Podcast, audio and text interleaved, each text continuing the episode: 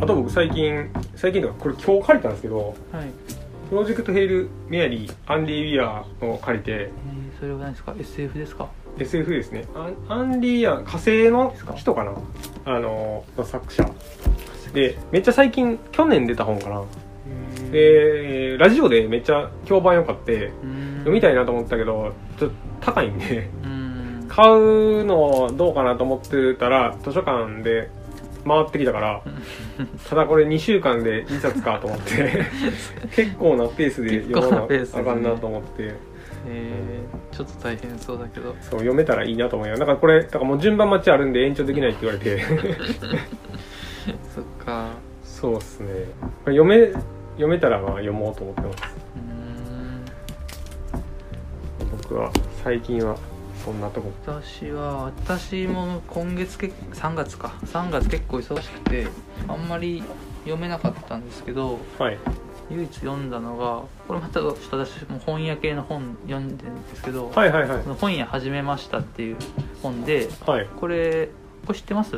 全然知らないです。これはあえ本屋は知ってます。それその本屋はだってね、はい。あのああれに出てきたんですよハさんがいなんかこれこれに出てきます確あかパリのガイドブックで東京の街をカッコするへー。確かこのタイトルっていう本屋はここれですよね。出てきましたあそうですそうです、はい。西なんか東京の西荻窪っていう場所にうんやってる本屋さんで、なんかファさんもここに本を置いたみたいなこと言ってたと思いますけど。あそうなんですね、はい、なんかもともとあのーあのーリブロっていうあの全全国展開なのかな、うんうん。割と大きいあの本屋さんのチェーンがあってはい。そこであの書店員してた人が、あのー自分の個人書店作ったみたいなうーん。そういう話で、あのーそれこそあの京都だったら成功者のはい方みたいな、まあ、そういう経歴なんですけど、はい、まあ、その人が自分が本屋を作るまでの話みたいなのでうん。すごい軽く読めるんですけど、はい。読みやすいんですよすごい。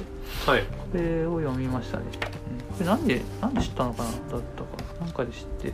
でこの人すごいその後ろにあの、その自分の書店を作る時のうん。えっと何でしょうかプレゼン資料みたいなのを作っててそれを後ろにつけてるんですよ。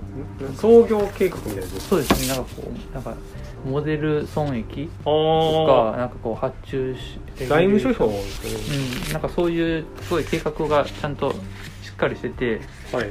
あの本当に、まあ、見てもらったらいいんですけど。お金借りたってことなんですかね？そういうわけじゃないなんかあのここの人自身がそういう書店員でサラリーマンされてたからうんうん。なんかそういうすごいなんて言うんでしょうね。すごいサラリーマンとしてのそういう能力も多分ある人なんですよ。うん。だからそういうプレゼンも上手でこういうものを使ってあの大家さんにあのた、書店の場所を借りる時にもこういう資料をちょっと見せたりしてはいはい。ちょっとし信用ししてもらってっていう。事業計画書ですね、うん、なんかそういうのもなんか作ってるのをつけてるのが読んでて面白かったですね。ああまあなんかほんまやる人に参考になるっていう感じもあるんでしょうね、うん、なんかこういう話ってやっぱり読んでるとちょっと夢があっていいなと思いましたね。なかなかねなんか普通にやったらできないですもんね。まず潰れますからね。ねえ、なかなかね。大変そうだけよっど、ぽどなんかこうなんというか強みがないと、うん、うん、ちょっとまた東京に行った行ったら覗いてみたいなって思いましやっぱりなんかこう飲食で儲かるみたいなのがね、た。はい、大きいでしょうからね、そうそう。フードフードメニューも出してるしうん、イベントやったり、まあ、そういうの組み合わせてやるっていうのがねないと、なんかそういうのがねいつ頃からかすごいもう当たり前みたいになってますよね、うん、メジャーになったというか本だけでっていうのはだいぶまあ、本がある文化込みでちょっとね、うんうん。人を呼んでるっていう感じがします。あそうそう。だからその僕全然さっきの話ちょっとありましたね。それまだ読んでる本が。あのこれこれも読んだんですけどこれ「独ソ戦」っていうああはいはい。あこれ結構売れたやつじゃないですか？それあれ2020年の新書大賞だったらしいそうですよね。それがだから結構さっきの戦争は女の会話をしていないとはい。かぶってるというか、まあ、歴史的には検証の本なんで、うん。これねまだ読んでないけど。でもなんかもうめっちゃマニアックでしたよ その作戦の話ばっかりやったんで。こあのバルバロッサ作戦の話ばっかりやっうでもこうやって大賞取ったってことは普通一般の人が読んでも面白いような内容だったんですか？たどうなんかな？面白いっっていうかほんまにこう常識を覆されるみたいなところありましたね。なんかその独ソ戦ってこう冬将軍にやられたっていうイメージが強すぎて はいはい。へでもそうじゃないっていう話をしてたんで、えかまあ、その辺はちょっと2月1月2月ぐらいのなんかトレンドやったんでたまたま読んでましたね。はい。それが忘れてたなと思っあとは、えっと、まだ読んでる途中なんですけど、てはい。えっと、これはこれは新書ですね、えっと、講談社現代新書から出てるはい「現代思想入門」っていう本ではい。これすごい最近出た本なんですよ。ああそうなんですはい。知ってます？これ。え全然知らないです。これは、えっと、千葉ま千葉雅也って知ってます？なんか名前だけ聞いたことあるかなっていうこのぐらい。人、えっと、今は立命館の先生ではい。あのーまあ、哲学の先生なんですけど、はい。まあ、その人が書いた現代思想の入門書っていうのでうん。私結構この人好きなんですよ。あのーし小説も書いててなんか岸うん。岸正彦さんとも仲いい人で同じ同じ大学の先生です、うんうん。立命館ですね、はい、小説もあのー川端康成賞を取ったりとかああ野間野間文芸新人賞とかうんうん。とかも取って小説も書くしまあちょっとこういうあの哲学の入門書も書いてるみたいな人でうんうん。結構あの他の本も好きで読んでるんですけどはい。これはあの現代思想ってあのいわゆるフーコーとか、はいはい。ドゥルーズとかそういうフランスフランス芸フランスのフレンチセオリーってやつですかね。はい。一時期流行った60年代から流行ったような思想をちょっとこうまとめてくれてる本ですねああまあちょっと前のというそうですね。かあれですもうねげ現代っていうのがそうもう現代って書いてますけど、はい。ちょっともう一昔前定定説というかうんある程度もう固まってる人なんですそうですね。もうあのいあの亡くなってる人ばかりだしはい。もうちょっと現代っていう名前の付け方にも疑問があまあるんですけど、現代思想っていうとだからそうなるんでしょうね、うん、デリダとドゥルーズとフーコーを3人を、まあ、大きく取り上げて、えー二項対立の脱構築っていうことをテーマにして現代思想を語るみたいな本ですね。うーん。じゃあ入門だからほんまに全然僕全然知らないんでその辺も。名前それこそ、まあ、デリダとかも名前だけ知ってるみたいな感じなんで、私は何度か、えっとね、フーコーのねえっ、と「狂気の歴史」っていう本をはい。挑みましたけど、はい。全然分かんなくてはい。もう正直こういう何て言うんでしょう本当にそのその人が書いた本っていうのは無理なんですけどちょあっとこういうので読んだらなんとなく分かるし。あ解説本みたいなやつから、まあまあそれぐらいで分かればそれぐらいが限界かなという気はしますけどこれはでも本当にあのすごい意識的に分かりやすく書いてるみたいで、うん。あのすごい省略もしてるんですって。うん込み入った話はせずに、うん。そういう意味では本当に読みやすい本なんでうん。面白い。そっかね。その辺もねどっから取っかかりがないとねやっぱり。うん。そういうとこが取っかかりになるんでしょうね。哲学って結局そういう本当にその人が書いた本っていうのがちゃんと訓練受けてないと読めないからそうね。いろいろ新書でちょこちょこあのその人なんていうか入門みたいなのとか読んでなんとなくこうそういう哲学史の地図みたいのは頭の中にちょっと入ってるんですけどあとはいえ本当に踏み込んだ話になるとわからないからでもそれ以上の踏み込んでねあのし知るのも大変だし。そうですね。なかなか哲学の話って難しいですね。あいやでも僕はでもほんま真面目にそれを読もうと思ったことが なかったのかえなんかちょっとシンプルにちょっとこうなんて言うんでしょうかっこいいかなとか思 それはあんま分かんないですけど。ややっぱありありそういうのをし知りあのミーハー心で読みますけどまあ無理ですよ。ったっけな？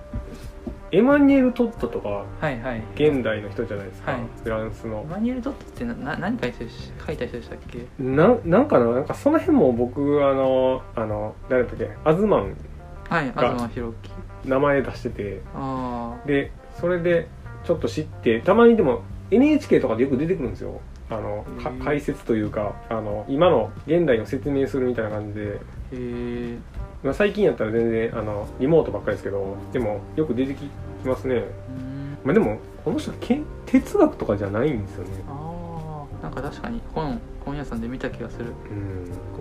なんかその辺もねあんまり なんかこう分布がしっかりあと自分の中で全然できてないっていうのは あるんですけど。私は何度か何思想哲学。何度か挑戦して、えー挫折の繰り返しですよ。ああでもなんやっぱりなんだかんだそうやってちょっと知りたい気持ちがなんかあるんですよ、うん。その体型があんま分かってないんですねやっぱりそうなってくると。だかうんらその一番最初にそういうのかなと思って触れたんがあのハーバードのやつじゃないですか哲学えっとサンデル先生の。サンデルのやつじゃないですか、はいはい、これからの正義の話をしよう、うん、でもあれも別に哲学じゃないな思想政治思想かなんかそういうやつかな、そうですね。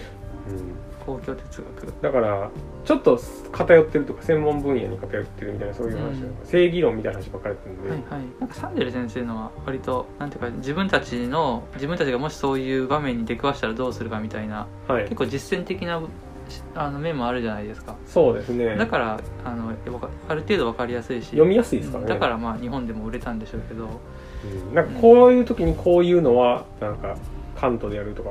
うん、なんかあの NHK でいうとあの100分で名著ってはいはい。ありますよね、はい。あれであのカントの純粋理性批判でしたっけ？ああやってました。やってましたよ。あれも、まあ、あの本ぐらいだったらなんとか分かったけど。ああでも僕はあれ公文社新訳ではいはい。2巻ぐらいまで読んだんですけど、はい。くさいなと思って。やめましたね。純粋理性批判だからそあの辺のなんかそういう哲学書っていうか専門書になってくると、はい。その用語内書内用語とか哲学用語多すぎて、もうなんか考えるのめんどくさくなってこれどういう意味やったっけっていう言葉ばっかりだから。そうですね。なんかね そのなんか前提がないとなかなか読めへんうん。知識というか哲学用語の前提がないと。でもそれを多分一個一個説明してたら多分めっちゃ長くなるから、うん。だいぶはしょはしょるための哲学用語なんでしょうけど、うん、そういう前提知識がないとねちょっと辛いですよね。うん、あとはもう普通に文章として読むのはやっぱり分かりにくいですよね。あそうなんか現代思想のそのさっき言ったこのデリダとかのはい。あのはすごいやっぱ読みにくいんですって実際に、はい。あの日本あのフフランス語でも。うんうん。だからまあ普通に生きてる人が読む本ではないんじゃないかな。うんまあまあ専門の人がうん。読む感じでしょうね、だからほんま表で書いてほしいと思いますもんね。そのなんか前後関係とかはい、すごい分かりにくいじゃないですか。うん。このこれがこうなってこうだからこうっていうのがあの文章で羅列されると。そうそう途中でやめちゃいましたけどこのこの本も最近読んでたんですよ。ビトゲンシュタイン家の人々っていう。はいはい。最近最近なのかな？文庫本で出てて。はい。で、まあ、図書館で見たらハードカバーであったから見たんですけどこれはあの別に哲学の話じゃなくて、うん。ビトゲンシュタイン家ってすごいお金持ちの家でうん。兄弟がすごい多いんですよ7人だか9人だか。うん。であの一番有名なあの哲学者のビトゲンシュタインと、まあ、そのお兄さんのパウロだったかな。パウルパウルかな。の話がメインで進むんですけどはい。お兄さんは戦争に行って片腕をなくしてしまってでもピアニストになってるみたいな。うん。もともとピアニストだったのかな。で戦争で腕をなくしても片手でピアニストの活動を続けたみたいな。うん。結構まあすごい一族なんですけどはい。そういうあのなんでしょう評伝として面白かったですね。うんうん。まあひそう人の話って読みやすいでしょうね、うん。多分そういうこれは全然普通に評伝として面白かった。ちょちょっと長くてやめちゃったんですけどああそう 返却期限があったから、はいはい。うん。最近はそんな感じですうん。ああ読んでないな。全然読んでないですねああとあれだ。あの細野晴臣のはい。えっと「アンビエントドライバー」っていう本ではい。これはあのエッセイなんですけどあの細野晴臣って一時期あのアンビエントすごいやってた時期があって、うんうん。あの YMO が終わって今ちょっともう YMO ではすごいヒットしたから、んうん。もうそういう騒がしい、あの世界からちょっと一歩引いた形でうん。アンビエント音楽すごいやってた時期があるんですけど、はい。まあその時のエッセイであのなんて言うんでしょういい今ほどまだ老成してなくて。はい。でももう YMO みたいに輝華々しい世界からもちょっと一歩引いたようなはい。時期で、まあ、どうやってこれからやっていこうみたいなはい。そういう時期のエッセイなんですけど。当時の当時のうん。はいだから結構昔のエッセイなんですけどはい。結構面白かったです。なんかは細野晴臣っていうと本当もうなんか今のちょっと本当におじいちゃんみたいな感じではい。あんまギラギラしてないのがデフォルトみたいな印象なんですけど。まあ年齢がね。まあ若い頃から割となんか落ち着いてる印象ありますけど、うん。なんかそのアンビエントドライバーの時期はそういうまだでもちょっとこうなんていうか悩んでる、うん。描写もあってそういう意味ではちょっと熱い本。まあ一人でややってた時ですよね多分うイベントの時は。なんかずっと家でほんまに曲作ってたみたいななんかそんなんは。うん、スタジオも実家の地下に作ってみたういな、ん。だから僕は普通に記事で読みましたけどそれがネットのナタリーで読みましたけど そういう時期の話は。うん、なんかこの本屋の本もそうだし細野晴臣もそうだけどなんか疲れてる時はあんまり難しい本が読めないですね。ちょっとこうエッセイで。ああ忙しかっうんちょっと忙しかった時だからちょっとそういうのでたあそういえば。息抜きしてました。これも僕読みましたね。これは先2月かな読んだの？でビニールジャンキー。あなんかそれへ3月とか忘れるけどえこれはえっ、とまあこれ前も話したかもしれないですけどはい。そのこれ出てきたって言ってましたね。あの、ああーはいはい。あの村上春樹のエッセイのはい。村上ラジオ2に出てくるんですけど何ページやったかちょっと忘れましたけどなんか最初の方やったかな。で、その平成何年とかの出た本で、はい。2006年とかやったかな。ここれがですか？そうそうで最近読んだ本って言ってはい。村上春樹がそのビニールジャンキーズを読んだみたいなの書いて。あってでどこやったかな？あのこれ自分これロックがこのビニールジャンキーに出てくるレコードは、まあ、ロックの話が多いんですけどはい。自分はロックのレコードを集めへんけどこうコレクターとしてのレコードコレクターとしてのなんか心情はほぼ一緒やったみたいな感じで書いてあって、うん。そっか。それはちょっと気になるなと思って。でも全然売ってなくてこれも。古本ですか？古本です古本です。へーこれこれっすね。でも革で処方だしなんかそんなに。売ってそうだけど。あ本当だ。いやなんかめっちゃネットで探して買ったんですけどだこれ古本屋で定価1600円なんですけど僕1500円で買ったんですこれ。おお全然値下がりもしてなかったし。すごい。であんま綺麗でもない状態なんですけど。面白かったですか？結構ねすごい本ですねこれ。アメリカの人かな著者が。でそのレコードコレクターをひたすらインタビューするっていうような内容なんですけど、うん。結構みんな異常というか まあいろんなタイプの人が出てくるんですけど、はい。その同じレコードを6枚買うとかなんか そういうなんかコレクターすごいなってだからその誰も持ってないやつうんをひたすら探すから、あのレコードフェアとかそういうなんか中古の、えっと、レコード屋とかには行かないらしくてうん。個人宅をなんか訪問してなんかレコード余ってないですかみたいな感じでー。なんかアメリカで割とそういうの昔やってたって言って。そっか。うん。コレクターな。私はなんか集めるっていうのがないからちょっ多分と違う世界ですね。そうだから村上春樹も本よりはレコードを集めてるってうんよく言ってるじゃないですか、エッそうですね。セイとかで、うん。だから割と気持ちがわかるって言ってこれには書いてましたね。すごいですよなんかあの買ったレコードは死ぬまでに全部聴けない量あるって言って だから聴いてないレコードばっかりなんですよ買ったは買ったけど。なんかそれって積んどくやったらまだわかるんですけどうん。レコードって言ったら1時間ぐらい再生したら最後まで聴けるんで。